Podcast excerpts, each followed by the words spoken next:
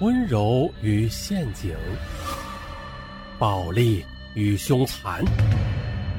零距离走进犯罪现场，听上文说大案。本节目由喜马拉雅独家播出。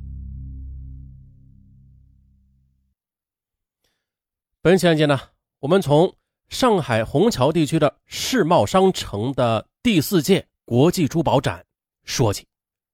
本期案件说的是跨国的珠宝大盗，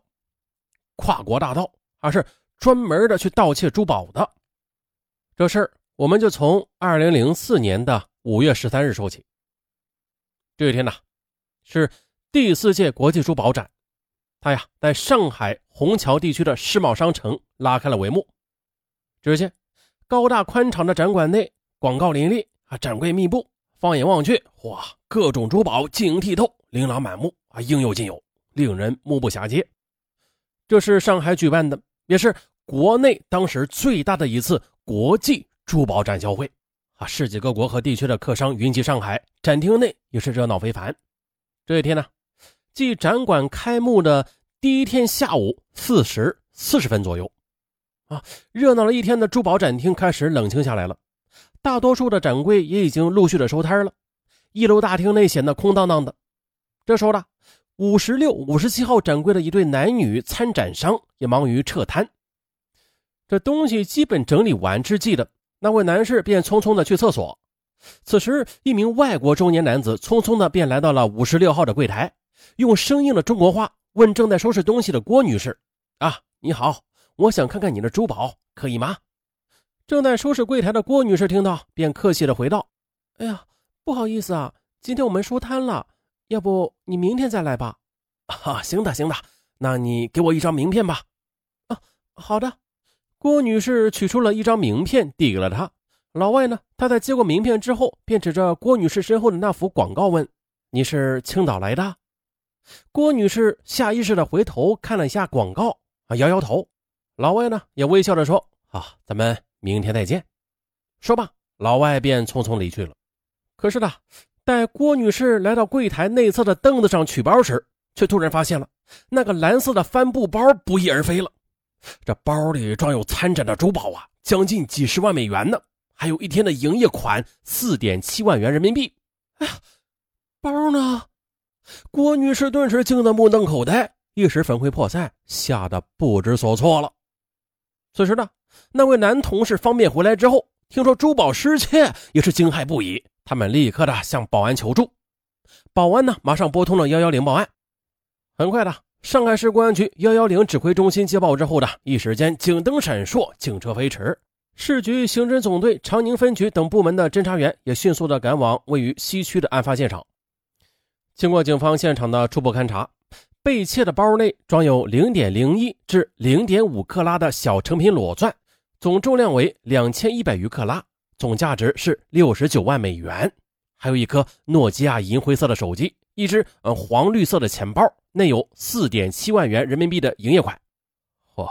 了不得了啊！六十九万美元，这得折合成人民币好几百万元呢！啊，被盗物品数量之多，价值之高，影响之大。在零几年那会儿，在上海盗窃史上那是无出其右者的。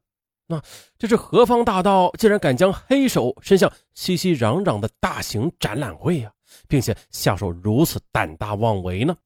啊，必须啊，尽快的破获此案。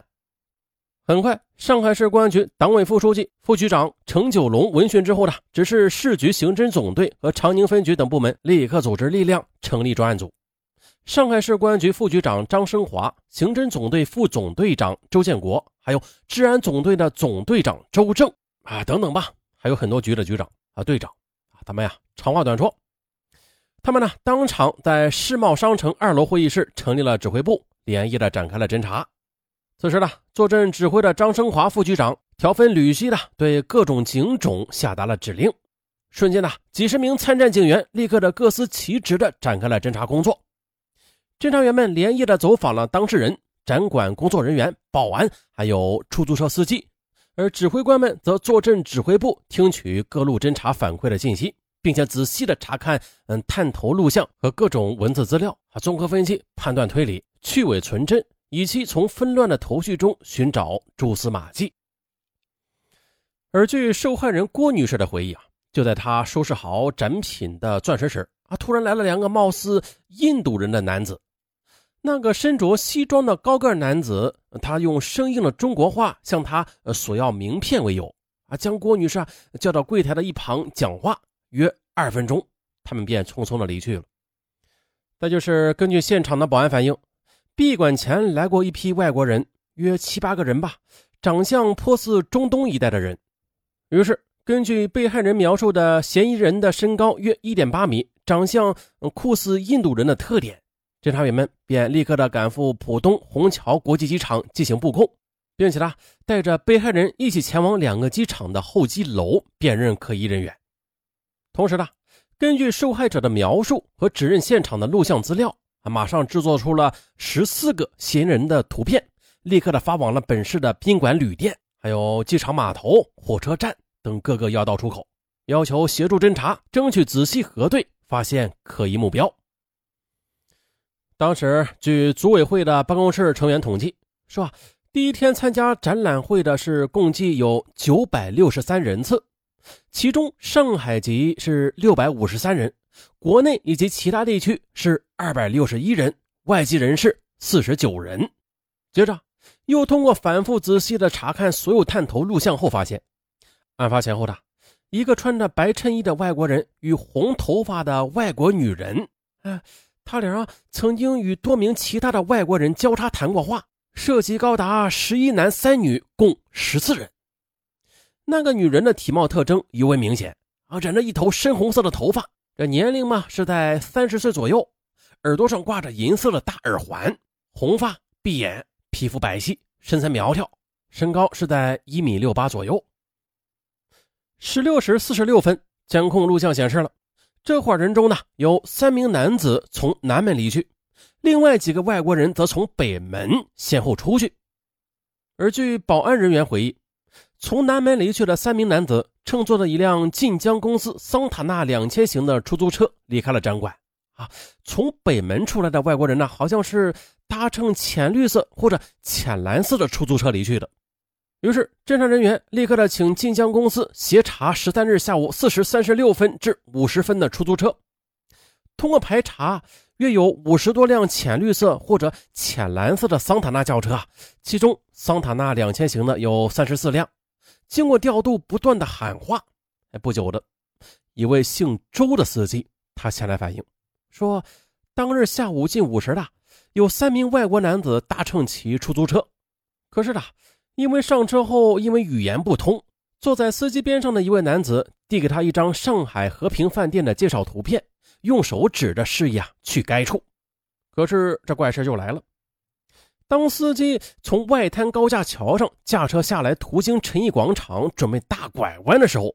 三人突然要求立刻下车啊！这司机当时还纳闷呢，啊，这还没有到和平饭店呢，怎么就下来了？哎，不过了，经过司机的辨认，确定了。监控录像里的那个穿白色短袖衬衣的男子，就是坐在副驾驶座位上的乘客。可是五月十四日上午八时许的，啊，就是第二天了。